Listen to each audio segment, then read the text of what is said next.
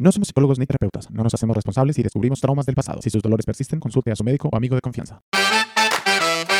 Bienvenidos a Adulto e Inmaduro. Aquí nos quejamos, nos reímos y a veces lloramos por los problemas de la vida adulta. Tranquilo, a usted no es el único al que le cuesta crecer.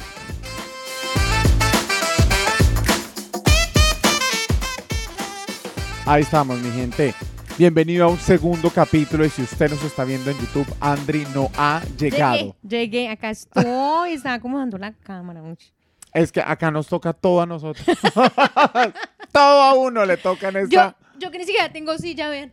Los que están viendo en YouTube, Oiga, puedo los, saltar invi- y todo. los invitamos a que vayan y vean este capítulo en YouTube. Usted lo pone mientras trabaja, tingili, tingili, lo pone en una pantalla.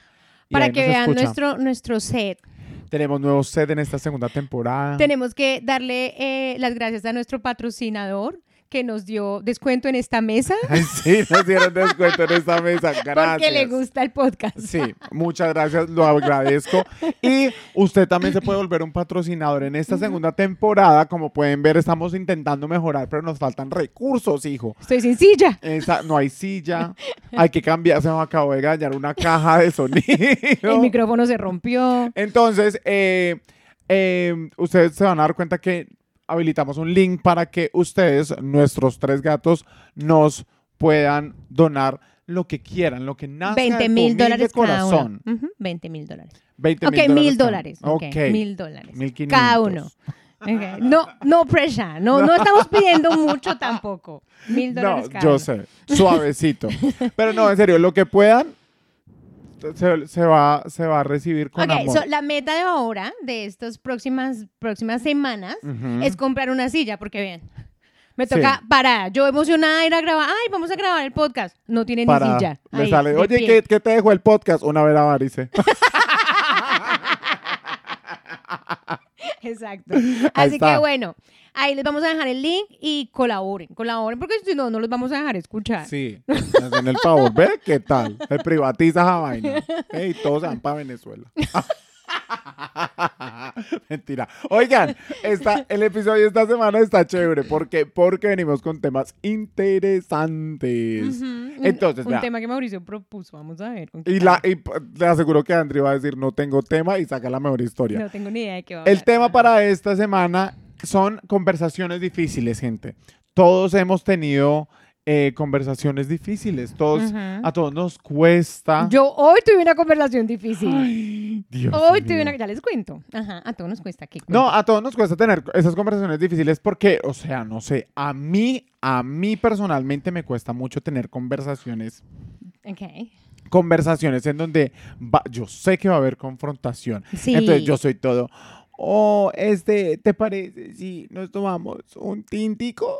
¿Tú eres una persona que evita la confrontación o Ah. no le importa la confrontación? Antes la evitaba mucho. Ajá. Ahora, es que yo siento que cuando lo- digo algo, o sea, como que sale así como sin filtro, ¿me entiendes? Ajá. sí. Entonces, eh, intento como, como de suavizar la vaina, porque yo soy una persona que normalmente soy muy positivo. Entonces, normalmente digo como, oye, no, sí, tu pelo está súper lindo. Entonces, cuando te digo, te estás quedando calva, la gente se lo toma muy en serio. Bueno, pero eso no es confrontación, eso No. es más como una crítica.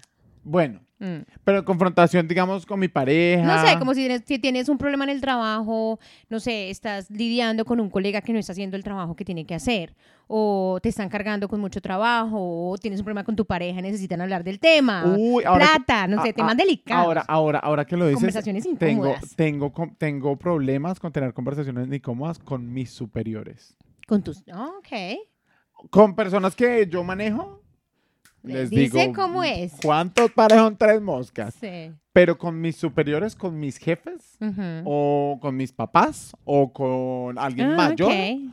eh, Con tus papás. digo, no, no, no, mi gente, yo me voy a morir con el trauma. En serio. Yo sí, no, yo estoy bien con ese mínimo, no se preocupe. sí, me, me cuesta. Ok, ok, interesante. Yo, ah, yo no, no voy muy bien con la gente que evita confrontación. O sea, como que, como que me parece, ay, no sé, como que me parece que, que o sea, ¿a les falta. ¿Te gusta la confrontación? No, no me gusta la confrontación, pero como que sí soy de las personas que si me molesta algo lo digo. Sí. ¿Me entiendes? Como que yo soy de las que, if I'm not happy with something, yo tengo que decirlo. Ay, no, pero no, espere porque usted hoy tuvo una conversación difícil que Mm. se la estuvo guardando como por tres meses por lo menos. Sí, claro, pero esa es una conversión diferente, porque no, no era, o sea, digamos, por ejemplo, en mi pare- con mi pareja, por ejemplo. Si yo, si hay algo que no me está gustando, yo soy de las que de una vez hablo, ¿me entiendes? Mientras que hay gente que evita. Ay, qué duro, qué Evita hablar. difícil. Evita, evita eso, evita esa confrontación, evita tener conversaciones incómodas. Y las conversaciones incómodas son tan importantes. En pareja, en trabajo, en Pero todo. es que a veces uno que, que le molesta todo, entonces a cada rato está teniendo esa conversación. Ay, no, pues no, como, pues Dios no, como que ven, tenemos que hablar, siéntate. a- No, obvio no, pero pues sí, como que ¿Qué pasó? Dejaste la taza del baño arriba. Ay, ya, pues bájala. O sea, hay, hay, hay conversaciones de No, conversaciones. obvio, obvio. No cosas así, pero, pero sí cosas cuando son importantes, como que sí me gusta hablarlas. ¿Cuándo, cuándo fue, cuándo fue, aparte de esta vez, cuándo fue la Mm. última vez, aparte de, esta, de este ejemplo que ya nos de vas hoy. a contar, Ajá. ¿cuándo fue la última vez que tuviste una conversación difícil? ¿Difícil o, confrontacional? no, una conversación de esas que uno dice, "Ay, no sé si yo quiero hablar de eso porque no sé cómo va a ser el outcome. Ah, ah, mm, no puedo pensar en ninguna. Creo que hoy. Yo realmente como que no me, no soy como muy, muy tímida con eso, la verdad. Como que realmente no es como que me, me cueste tener conversaciones incómodas, creo. Creo que no. Entonces, ¿nos quiere contar la de hoy, ya que no se acuerda de otro ejemplo? Pues imagínense, ahora sí les puedo contar el chisme. Imagínense que mm, eh, el, mes pas- el mes pasado, el año pasado, eh, yo estaba, entré como en una crisis, ¿no? Sí. Crisis existencial. Episodio de- 49, Season Sí, 1. Exacto, episodio 49 de la temporada 1. Si no lo escuchan, escúchelo. Em, estaba en una crisis existencial. Yo dije, Dios mío, tengo mis años ya encima y qué estoy haciendo con mi vida, ¿no? Y es como, y es como que, como que de verdad, como que siento que, de verdad, literal, lo que siento es como que la vida es como tan corta, Sí. tan corta, tan corta para estar uno no siendo feliz en lo que hace. O no Ajá. siendo, o Esa no fue la revelación que tuviste. Sí, no como la revelación, como que la, la revelación la he tenido por mucho tiempo, Ajá. pero es más como que, Andri, necesitas hacer algo. Listo. Deja ya de estar, ¿sí? Pero- Sí. Y yo lo hablé en otro episodio, para mí era muy difícil tomar la decisión de dejar mi trabajo y empezar a trabajar en mi empresa. Sí, ajá. Y me costaba, o me cuesta, bla, bla, bla. Pues el año pasado, cuando después de esa crisis, como a los días, tomé la decisión de que voy a hacer la transición, todavía así como uh, chicken, chicken, pero la transición de pasar a empezar a trabajar en diferentes cosas. O sea, quiero empezar a, A trabajar como más como en proyectos personales. sí, como más independiente. Pero ¿qué significa eso? Yo quiero llegar al momento de la, de la, de la conversación difícil. ¿Qué significa Ya, eso? Que obviamente tienes que renunciar, no renunciar, pero sí decirle a tu jefe como, parcero, parcera. Pues tengamos en cuenta que yo empecé ese trabajo hace siete meses. Entonces es un poco difícil porque están como contando conmigo, ¿no? Y como Sí. que están súper felices conmigo, bla, bla, y ahora como que, bueno, yo no estoy tan feliz con ustedes. Ajá, ajá. Entonces, nada, pues estaba yo eh, como, ¿cómo se llama? Como de- eh, esperando esa Sí, conversación, como- tener la como, conversación. sí, empujándola para Pushing, tenerla yeah. después. Y bueno, pues ya me tocó. Así fue como de un momento a otro, así como cuando uno piensa en algo, y uno no piensa. Que ¿Y uno se, lanza, sí, Sí, se lanza. sea, lo hace, así lo hice. ¿Te temblaban las Eh, piernitas? No, me aceleraba el corazón, se me aceleró. Sí. sí, el corazón se me... ¿Te tembló la voz? Mm, Ah, un poquito de pronto al principio, sí, sí. Entonces, nada, pues tuve la Pero ¿cuál, conversación. cuál, ¿cuál era el miedo? O sea, ¿por qué, por qué era tan incómodo? Supongo que es, primero que todo, creo que ese, ese paso que voy a dar. Sí. Sí, ese paso de, ok, ya no voy a tener mi salario fijo, ¿cierto? Sí. Donde estoy tranquila, estable, tranquila entre comillas, y voy a tomar el riesgo de hacer algo que no sé si va a funcionar. Sí. Sí, es, es un riesgo finalmente. Es como un- lo que me decía, lo que decía Hugo en, un- en el episodio, es un, es un acto de fe, Sí. ¿no? Entonces, primero es esa parte, es como, ok, estoy dando este paso, lo voy a hacer, Sí, pues sí, pucha sí. está pasando, ¿no? Y lo otro, pues, es también como que obviamente tú no quieres que la otra persona se sienta, tú no quieres decepcionar a la gente, o sea, Es- finalmente ellos confiaron en mí, me dieron la oportunidad de trabajar con ellos, he aprendido con ellos un montón. Y, y yo le decía eso a mi manager, no tiene que ver nada con el trabajo, no, bueno, un poco, pero yo sí me gusta el trabajo, me gusta muchas cosas, pero hay cosas que no, y en este punto de mi vida no estoy para negociar mi felicidad. Esto fue prácticamente lo que le dije. Y usted tuvo esa conversación. Pero, o sea, mira, para mí, una de las principales cosas que yo tengo cuando voy a tener este tipo de conversaciones y que es lo que literal me cuesta sacar las palabras, es que la otra persona me perciba como needy o me perciba como, como, sí, o sea, como que este man está como muy exigiendo demasiado. Ok, como, de, como de- demandante. Demandante, exacto. Ajá. Por ejemplo, una vez en una entrevista de trabajo, Mm. una entrevista de trabajo, la entrevista de trabajo del carajo. O sea, Ujú. súper tranquila. Me dijeron como, ah, pues fue cuando me iba a ir para su boda para Tailandia. Me dijeron, ¿tienes algún, algún, algo para decirnos? Yo no sé qué. Y yo tenía otra propuesta laboral ya esperando, entonces yo les tenía que decir a ellos porque esta era mi prioridad y tenía unas vacaciones ya planeadas. Para decir eso, o sea, para decir, mira, la realidad es que ya tengo una propuesta laboral, pero me interesa esta. ¿Cuándo voy a saber?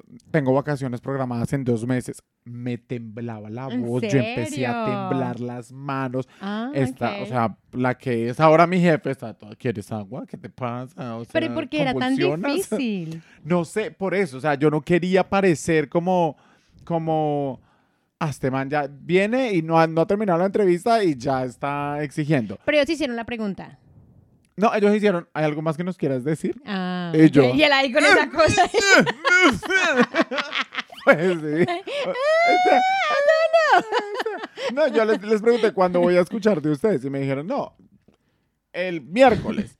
Y yo necesito que sea el lunes porque tengo otra, otra. la gente de la entrevista diciéndole en inglés a Mauricio, ¿Do you have anything else to tell us? Y Mauricio, ¿Do I? ¿Do Yeah, but do I, though? That is the right question. No, verdad, pues.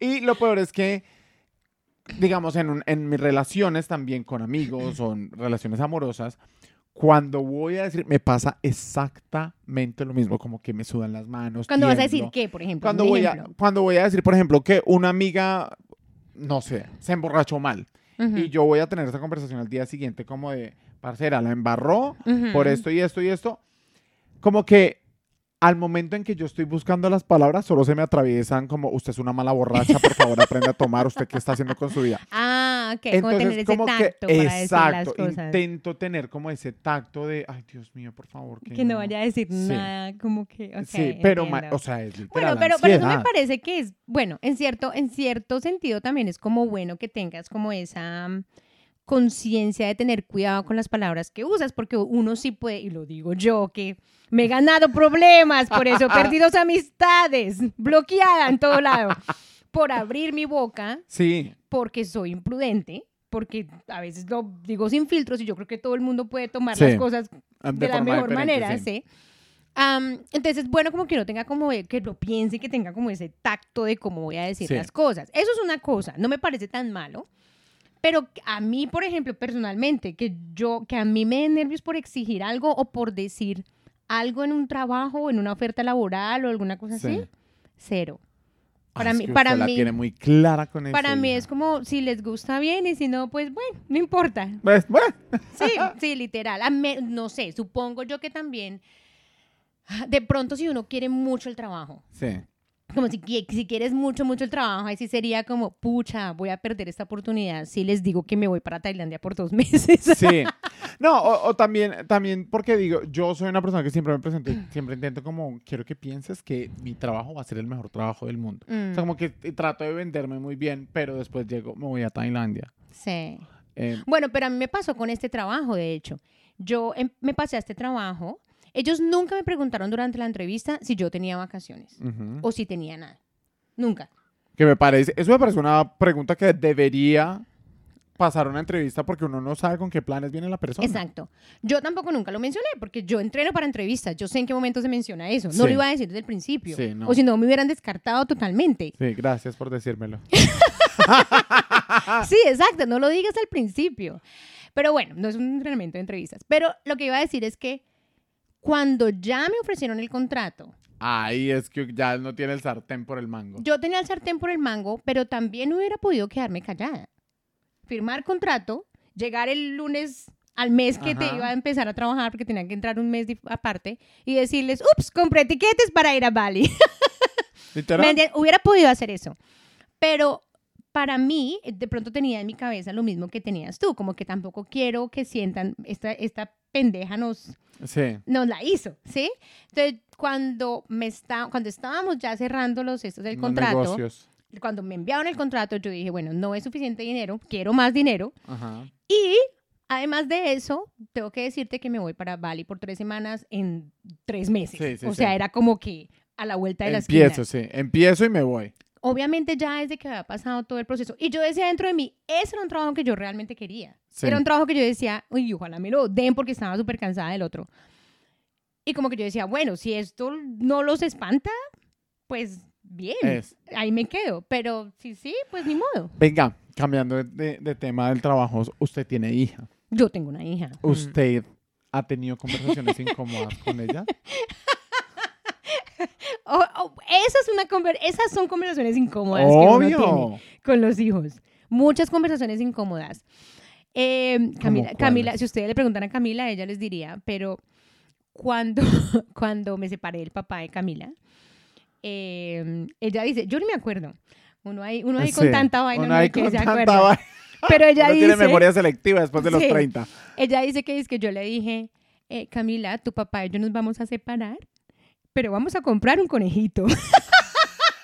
Y ella se acuerda. Y nunca le dieron el maldito conejo. Y nunca le, le di el conejo. Pero venga, usted pensó, yo quiero irme a ese. Usted pensó antes Esa de. es una conversación difícil. Obvio, pero antes de irse usted donde Camila. Tú, o sea, le dijiste a este, a este otro man, bueno, nos vamos a Claro, divorciar, esa fue ¿qué? otra conversación Obvio, difícil, ¿cómo le decimos a la obviamente. niña? No, no, no. La conversación con él primero inicia. O, ¿cómo, o sea, ¿cómo nos separamos? ¿Cómo Sí, se- la se- conversación como, bueno, yo creo No que ya. o sea, ya. No funcionó. Sí, esa, esa conversación difícil, esa fue difícil. Obviamente después decirle a la niña. Obvio. Pero, Sí, sí. espera, no, no estoy interesado en la conversación con el man. ¿Cómo fue decirle a la niña? Pues Porque te aparte, dije. ¿cuántos años tiene? Tenía 11, 11 12, años. 11, 11. 12, o sea, estaba, ya entendía. Obvio, sí. Listo. Usted habló con este man y dije, o sea, ustedes dijeron, démosle algo para que se entretenga Ujú. Y botémosle la bomba. ¿No? No, yo Camila, creo que que, eres un conejo, eres adoptada. no, creo que yo le dije yo sola. Creo que yo se lo dije yo sola. o sea, pare- no sabía del O me parece, ¿sabe que no me acuerdo? No me acuerdo si nos sentamos los tres y hablamos del tema. De pronto sí, de pronto sí se lo dijimos juntos. Pero yo sí me acuerdo teniendo una conversación con ella. Ella estaba a punto de acostarse y me acuerdo que le dije algo de un. Le prometí una mascota. Sí. Seguramente sí fue un conejo. Nunca se lo compré. Tiene trauma la niña por eso. Ve un conejo y llora. Nadie le puede decir es que tira como conejo, llora. Pero ella dice que cuando yo le dije eso, lo único que pensaba era en el conejo. Ah. Y entonces funcionó. ¿Funcionó? ¿Vio? No trauma, no trauma de separación. Sí, esa es una, esa es una conversación difícil. Eh, No, y es que aparte uno cómo hace... Aparte, conversaciones difíciles con Bueno, los... pero por lo menos la tuvieron. Mis papás se separaron y ustedes creen que el- ellos Mauricio. se dignaron. Yo me di cuenta fue ya cuando Mauricio, yo estaba empacando maletas para irme con alguien. O sea, Mauricio se enteró cuando estaba en corte, en la Yo- corte. ¿Con quién se va? yo, ¿cómo así se están divorciando? Yo no me enteré. O sea, no me, no, ¿Qué edad obviamente sí me cuando se enteré. separaron? No, tenía 17, 18 Mm, años. Por eso no le contaron. Ellos, No, ese muchacho está ya con la novia, no, le importa. Pero, pero no, no, o sea, nunca tuvieron esa conversación de, bueno, tu mamá y tu papá. Ellos nos amamos, Ellos no- pero esto ya, nos no amamos, funciona. pero igual somos muy buenos padres, papá y mamá te aman, jamás. O sea, fue como, su papá me va a hacer firmar el divorcio. Y yo, Y Mauricio, ¿cómo, cómo así? ¿Cuál divorcio? ¿al divorcio? Te lo juro, o sea, esa conversación nunca la tuvieron conmigo. Mis papás no saben tener conversaciones difíciles. Mm, Ellos, o sea, Sí. son, se van por todo lado y no sé si es algo de más de la generación de sí, ellos. yo creo que sí. Mm. O sea, como que les cuesta esa generación de, Mm. de, de papás que tienen ahora 60, 55, Sí. 60 años Tener O una sea, conversación abierta con los hijos. con los hijos difícil, sobre sí. sexo, sobre, Sí. oiga, estamos quebrados de plata, sobre les cuesta mostrar debilidad. Sí, eso es cierto, sí, sí, sí. Yo iba a decir que una de las conversaciones difíciles, por ejemplo, con los hijos es explicarles cosas. Como cuando uno les tiene que explicar cosas que uno dice, ¿cómo le explico esto a este niño? Pero como que, como, no sé, como de dónde nacen los niños, como eh, por qué mi prima adolescente está embarazada si ella no está casada. sí, sí, sí. porque, no sé, porque este hombre que es un hombre es una mujer. Sí. Porque, ¿me entiendes? Como cosas que ellos en su cabeza como que sí, sí, no entienden. Yo me acuerdo que la, la primita de Camila se embarazó a los 15, o la embarazaron a los 15. Camila tenía como 7. Y me decía, pero no entiendo por qué si ella no está casada. ¿Y dónde está el esposo? ¡Pecó! Usted nunca va a hacer eso. ¿Y dónde está el esposo de ella? ¿Y cómo se hacen los niños?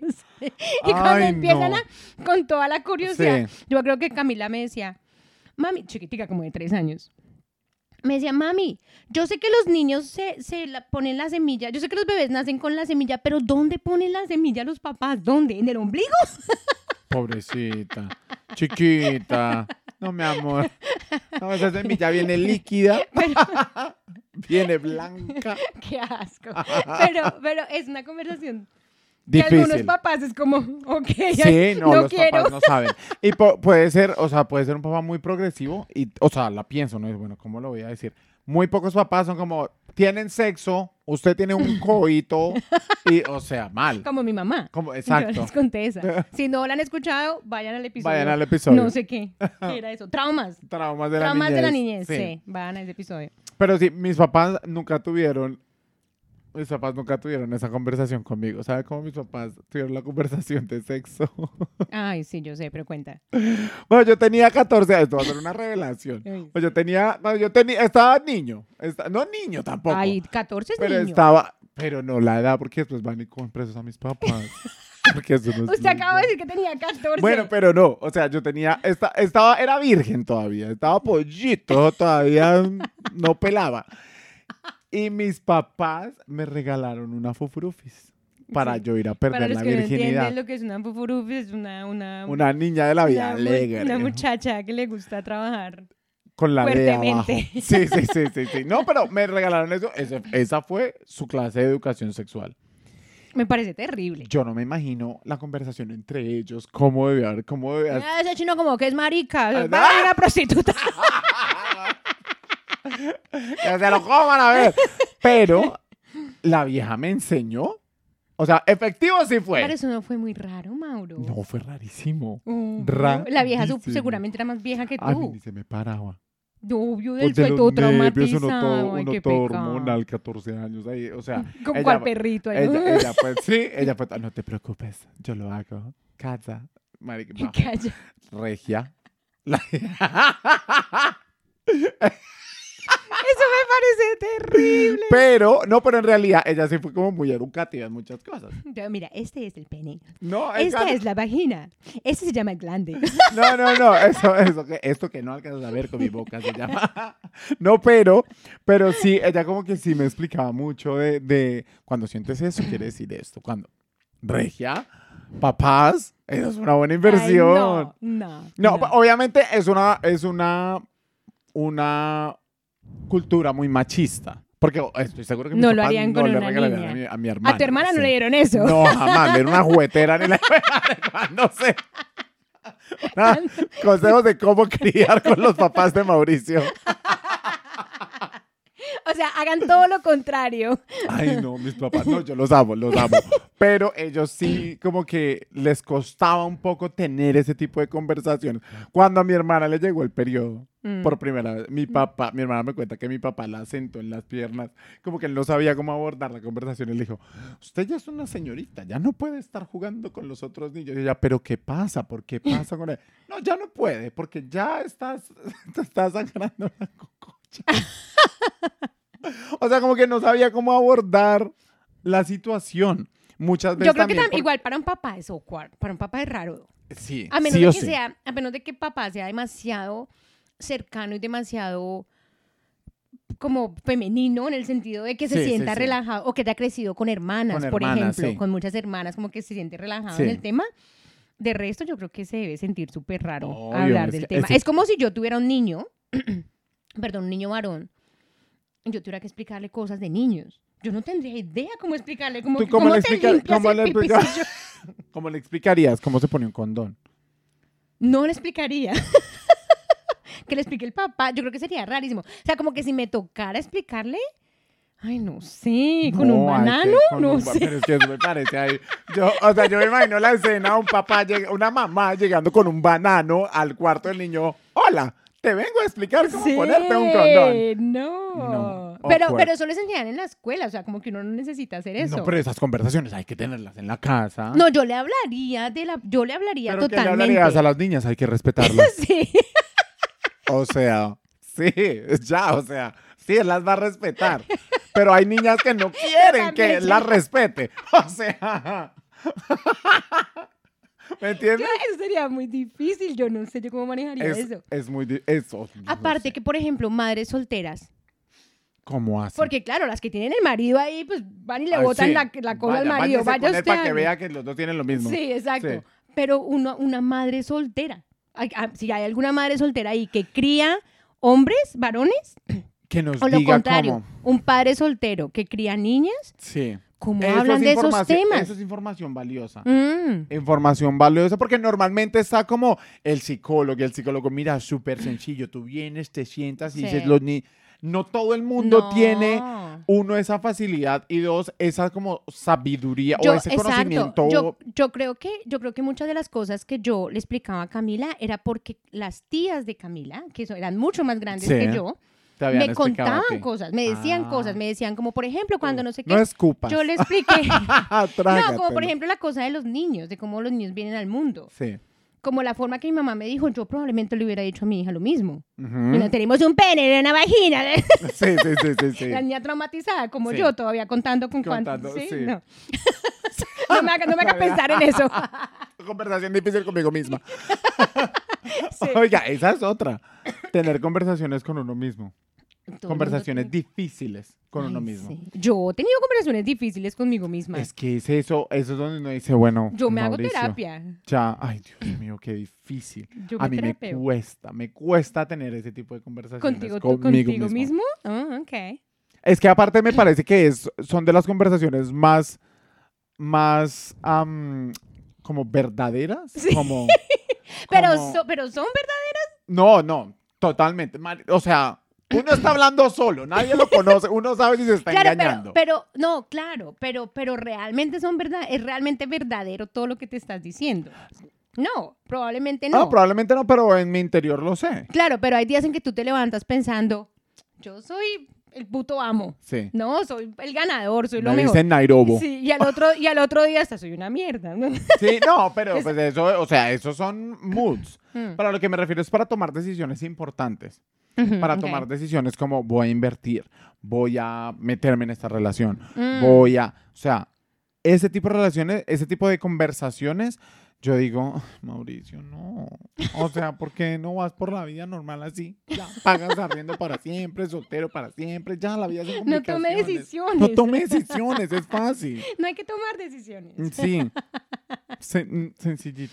Para mí es más como cuando me entra, como cuando hay cosas que disparan los traumas. ¿Cómo ¿Mm? que? Como cosas que pueden disparar un trauma, cualquier cosa que sea, no sé. Eh, voy a poner un ejemplo que no sucede en mi vida, pero digamos que eh, escuchas, hablas con tu exnovio, por ejemplo, cosas así, y eso hace que se disparen traumas. Ah, ok, ok. Y como que, no sé, de pronto quieras volver con una persona o de pronto, no sé, lo que sea. Esas cosas que disparan traumas, eso es cuando yo empiezo a hablarme, como a, a- a tener Ah, esa conversación conmigo de, bueno, ¿por qué? ¿Qué está pasando? Ah, ok, es por esto. Ah, ok, eso viene de tal cosa. Ah, Ah, ok. ok, eso es lo que necesito. Sí, como que tengo Sí. una full, full on conversation conmigo misma. Yo soy mi propia terapeuta y todo. La vieja está. Ahí donde la ven, esa vieja ya va tres pasos más adelante. Ay, no, yo no, yo no voy a pagar por un terapeuta. No tengo plata. No tengo plata. Por favor, den donaciones. Donación para terapia. Venga, no, pero me parece, me parece interesante eso porque hay gente que no se aguanta a sí mismo y no aguanta ese tipo de conversaciones con uno mismo. Sí. Entonces, Yo me pregunto si todo el mundo tiene conversaciones con sí mismo. ¿será? ¿Será? Tenemos que preguntar eso en las historias. En las historias. ¿Todo el mundo tendrá conversaciones con ellos mismos o somos solo nosotros que somos un poco loquillos? Medio loti loti. bueno, con esa pregunta vamos ahora con las preguntas maduras. Para personas inmaduras. ¿De qué sirve tanto trauma y tantos problemas si no vamos a aprender? Reflexionemos. Preguntas maduras para personas inmaduras. Ok, Mauricio, ¿cuál es la pregunta madura para personas inmaduras? La pregunta, mi gente, es ¿por qué? no, mentira, no, esa no es la pregunta. La pregunta en serio para que ustedes la piensen y nosotros vamos a estar respondiendo aquí es ¿qué te hace sentir empoderado? Muy empoderadito. Empoderada, diva, Empoderada. apoteósica. Apoteósica. Andrés se acaba de batir con él. Se acaba de, de dañar el diseño de sonrisa con el micrófono. Mauricio no me da comida. Casi me como el micrófono. Donen, donen para la comida. Venga, Bueno, ¿qué me hace sentir empoderada? Mm, mm, ok, interesting. Ah, bueno, hay algo que, que, que pasa. Hay algo ¿Qué que pasa? pasa? en mi vida y es que yo no sé si eso le pasa a todas las mujeres o a algunas personas o qué será. Sí. Pero a veces cuando estamos así como hormonales, como que nos sentimos así como, ah, como depresivas, Sí, sí, como tristes, como ah, con la energía baja, bla, bla, bla. Obviamente eso no me hace sentir empoderada. Como que si tengo que ir ver a un cliente o algo así, cero empoderamiento. O sea, Ajá. así mal. Me toca como trabajarme, terapia, ¿no? sí, sí, sí. Am, y algo que me gusta hacer cuando me siento así es arreglarme, ponerme bonita, Eso lavarme. sentir empoderada. Sí, me hace sentir bien conmigo misma, me hace sentir, no sé, arreglarme mi pelo, como Sí. ponerme maquillaje, ponerme colores, por ejemplo, sí, como ropa Sí, de sí. colores. Eso me hace sentir como que me sube la energía, como que me ayuda a sentirme empoderada, se puede decir, sí, eso me ayuda. Y otra cosa que me hace sentir empoderada, bueno, yo creería que eso es para todo el mundo, bueno, me imagino, que em, como cuando te dicen como, como hiciste un buen trabajo, como cuando tú sientes sí, como esa... yo eso estaba pensando, Sí. pero no quería, o sea, como que me parece un poco, eh, o, o sea, triste, Mm, porque el empoderamiento viene de afuera y de la aprobación de afuera. Y eso es algo que ahora que estoy pensando en la respuesta y ahora que quisiera algo que no, no darle ese poder a, a- No, pero no exterior. necesariamente, no necesariamente, porque yo lo veo, por ejemplo, cuando yo ayudo a un cliente y, y no, no estoy diciendo que esa persona me dice literalmente hiciste un buen trabajo, pero yo siento que hice un buen trabajo con esa persona. Ah, ok. ¿Entiendes? No sé, la persona consiguió un trabajo, la persona me escribe diciendo me encantó lo que dijiste o este libro que me recomendaste me ha Sí, sí, cambiado la sí. vida. Esas cositas que yo digo, ok, vale la pena esto. ¿Me entiendes? Eso como que me hace sentir como, como que me da un boost de energía Sí. para continuar haciéndolo. ¿Sabes a mí que me, que me, em, a mí me empodera, me, me empoderan como dos cosas. Uno, explicar, pues tiene que ver como con lo mismo. Pero uno es saber, digamos que yo sé sobre algo, Ah, explicárselo sí, a alguien, sí, me siento Dios. Me siento yo, mira, así es como te limpias un pene. me siento ¿O no? el mejor. O Yo me sea, acuerdo cuando yo era chiquita y yo era más grande que los niños con los que yo No, salía. Y ellos eran como, oye, alcánzame eso. Yo era como toda en cámara lenta, así en slow motion. claro. Me sentía diosa. Obvio. Es como hacer este tipo de cosas, como que uno explicarle a alguien que Mm. no sé si está bien o está mal, perdón, ahora me siento mal. Sí, sí, sí. entiendo. Pero sí, como que, como explicar. Como que te hace sentir como un poquito mejor. como un poquito sobre ti sabio. mismo. Exacto. sí, Como sí. la sapiencia suma del dios soberano. Yo creo que eso le pasa a todo el mundo. Yo creo que eso le pasa a todo ¿Sí? el mundo. Sí. Yo creo, y no mientan que yo sé que sí. Ah, Claro, ya mentiroso. Sí, todos, ay, no. Ustedes que son ahí todos egocéntricos, sí, whatever. Bueno, bueno, no. Y la otra, en serio, es eh, cuando, digamos, yo juego voleibol Mm, y yo, o sea, como que a, a mí no me gusta que me vayan a ver, pero cuando alguien que yo conozco me va a ver, mm, eh, que no juega voleibol, mm. que dice, wow, Mauricio es bueno. Yo digo, soy el siguiente deportista olímpico de la selección colombiana, voy a representar Lo a mi que dices país. que alguien que no sepa jugar. Sí, porque no, sabe nada. Que no entonces sepa jugar. Mauricio va a ser como lo mejor que ha visto. Obvio, exacto, tiene un buen referente, referente negrito. Pero, no, no, no, o, o por ejemplo alguien que, que dice como, oye, tienes un podcast, sí, escúchalo, yo no sé qué, como que nos ven interactuando, como que la persona no tiene, o sea, no sabe como de dicción, no sabe de, de edición, y dice, oye, me encantó. Y yo, basta. La fama me abruma. Yo sé, la ¿Me fama nos abruma. Como ese tipo de cosas, como que alguien, como una validación de alguien que, que es como un espectador. Sí, pues yo creo que también tiene, sentido. Yo creo que todo el mundo se siente así de alguna manera. Y por eso a la gente le gusta ayudar. Esa es la Sí. razón por la que la gente le gusta ayudar. Cuando uno ayuda a alguien, se siente, uno se siente satisfecho, se siente feliz con lo que uno está haciendo. Ve, ve que tiene como un propósito. ¿Tú te sientes empoderada en la parte sexual? Empoderada en la parte sexual. Sí. ¿Cómo así? O sea, cuando, bueno, es que usted ¿Porque soy latina? ya- no, no, no. Ah, Cuando te- ya- ya- usted ya lleva mucho tiempo con su, con su esposa. mi moscorrofio. Pero eh, antes en tu soltería sí sabía, si un man te decía como, "Uh, es que fue- el sexo fue lo máximo. Ah. ¿Se te crecía el ego o tú decías, obvio? Ah, no, sí se crecía el ego. Sí. ¿Sí? Sí, sí, sí, sí. Creo que sí se crece el ego, sí. Sí, obvio, tiene sentido también. Sí, a, a mí no me pasa. ¿No? Yo tengo, yo siempre que voy a, o sea, como a, a desfogar, Sí. me esfuerzo mucho como para dar como un, un buen, buen performance. performance, ajá. Ajá. Pero entonces que la persona me diga, bien, chino. High five. Ajá. O sea, como que digo, bueno, no lo intenté. Gracias. Pero la- Ah, no, ok. mi ego no es que sea así.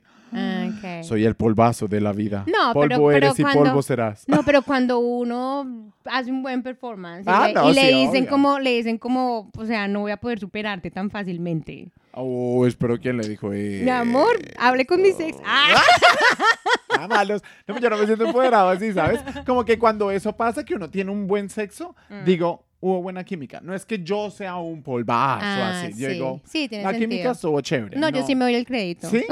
No, yo no. Yo debería. No, yo soy humilde, yo soy humilde. Humilde. Yo me doy el Sencillita. Sencillita.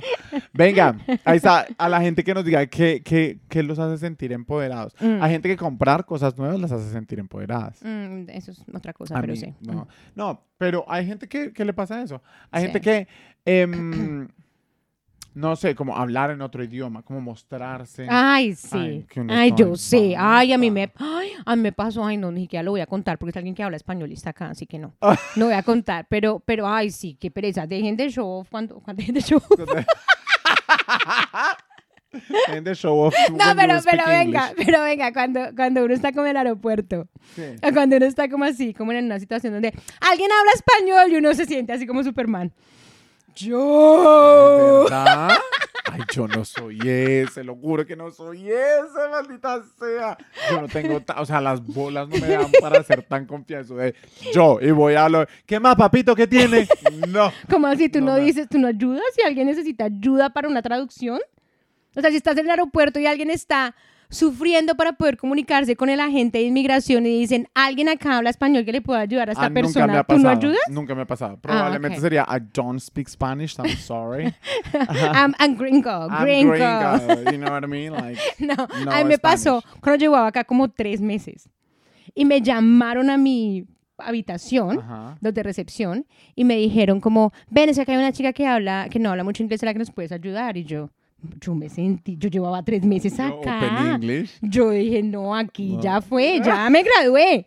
Me gradué de gringa, ya gané. Hmm. Ya en este momento no, pero tres meses después de haber llegado acá. hmm. Mira, y traduje. Soy traductora. Cuando necesiten una intérprete. Eso sería divertido. Venga, bueno, oiga, muchísimas gracias por escucharnos en este episodio. Por favor, Compartan, compartan. por favor. Compartan, suscríbanse, denle like a la campanita de Spotify para que le podamos llegar a más gente. Porque, pues mira, en segunda temporada toca avanzar, ¿no? No tres gatos, no cuatro gatos, toca cinco gatos. gatos. Ah, Pero, y sobre todo, si ustedes nos quieren ayudar, si les gusta este proyecto, si les gusta esta segunda temporada, si les está Si se siente mal por mí porque no me puedo sentar. eh, si se siente mal por la vaina varice de Andri, puede donar también. Puede desde un dólar hasta dos dólares, hasta cien dólares, hasta mil dólares. Lo que usted, O hasta 10 mil o dólares. hasta 10 mil O. 100 mil dólares. lo que usted decida donar, nosotros lo aceptaremos y probablemente lo compartamos contigo. Ah, No vamos a compartir nada. es para que ustedes Ah, para la silla. Sí. Oiga. compartimos la silla. Sí. La ponemos a su nombre. Nos escuchamos en una semana Y, No nos eh, pongan los cachos. y por favor, no crezcan. Ay, no, porque si no, nos dejan de escuchar. Adiós. Chao. No somos psicólogos ni terapeutas. No nos hacemos responsables si descubrimos traumas del pasado. Si sus dolores persisten, consulte a su médico o amigo de confianza. Bienvenidos a Adulto e Inmaduro. Aquí nos quejamos, nos reímos y a veces lloramos por los problemas de la vida adulta. Tranquilo, a usted no es el único al que le cuesta crecer.